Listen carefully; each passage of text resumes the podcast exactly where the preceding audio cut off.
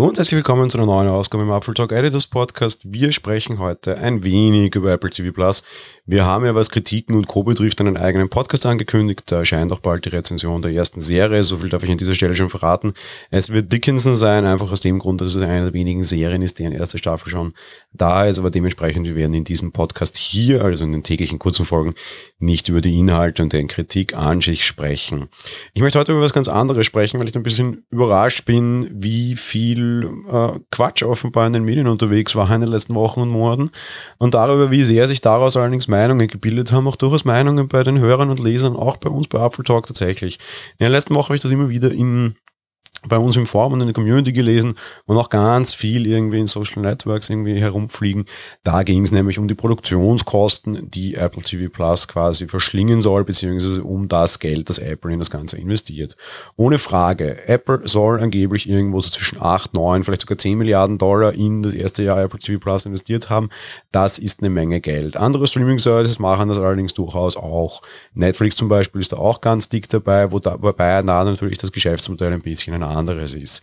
Die gehen ja auch her und kaufen Lizenzen, die haben einen Backkatalog, die müssen für die Inhalte andere bezahlen. Teilweise sehr viel, gerade erfolgsversprechende Staffeln wie Friends, da gab es ja letztens das Zahlen, dass das sehr teuer gewesen sein soll. Disney wird sich auch sehr lange viel Geld bezahlen haben lassen für ihre ganzen Produktionen. Das endet ja jetzt nun nächstes Jahr, Ende März soll dann Disney Plus auch zum Beispiel in Deutschland kommen. Österreich ist noch unklar. In Holland ist es ja schon da, oder in den Niederlanden, wie es korrekt heißt. Und in den USA ist es ja auch quasi knapp vor dem Start.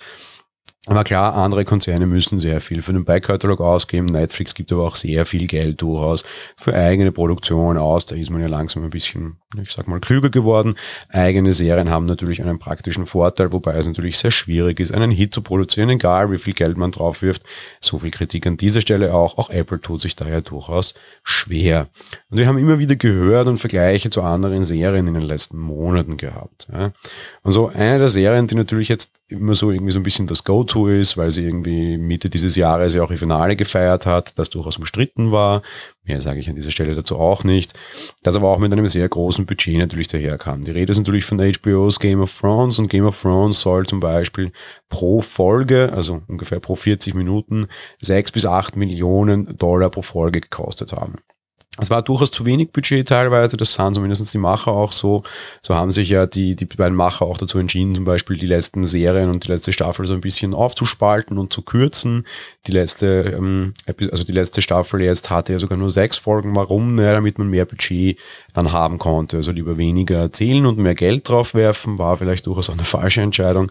Aber so soll zum Beispiel die sechste Staffel Game of Thrones pro Folge 10 Millionen US-Dollar gekostet haben.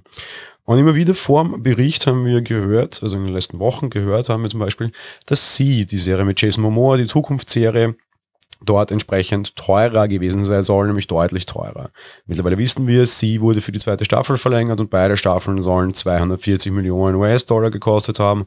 Ja, die Staffel hat nur acht Folgen. Wenn wir das also umrechnen, kämen wir 15 Millionen Dollar pro Produktionskosten, also pro, pro Serie an Produktionskosten und an Budget.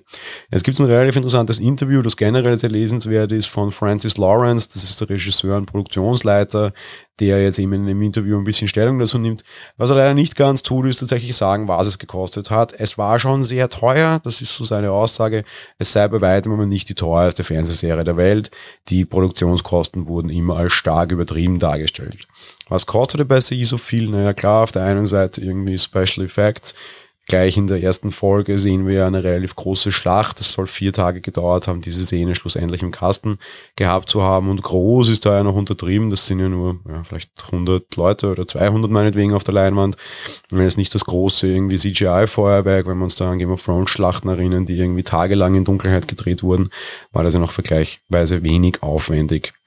Dazu kommen natürlich die Drehorte. Man hat alles in British Columbia gedreht, in Kanada und dort meistens im Herbst und Winter durchaus auch schwere Produktionsbedingungen, die natürlich ihr Geld kosten, dort dann alles entsprechend hinzubringen und man hat meistens auch wahrscheinlich sehr wenig Zeit, das dann dort zu produzieren, wo das Wetter dann auch entsprechend passt und man die Einstellungen bekommt, die man dann gerne hätte.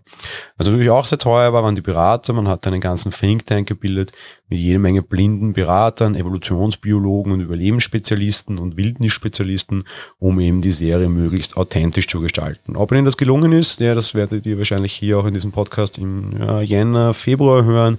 Dann, wenn die erste Staffel eben ausgelaufen ist und wie sie hier dann auch rezensieren werden, dann müssen wir alle leider eben noch ein bisschen warten. Mittlerweile gibt es ja immerhin schon vier Folgen. Letzten Freitag kam ja dann die vierte raus. Das war's für diese Folge hier in diesem Podcast. Da müsst ihr weniger lang warten. Die nächste Folge kommt bereits morgen. Also bis dahin, ciao.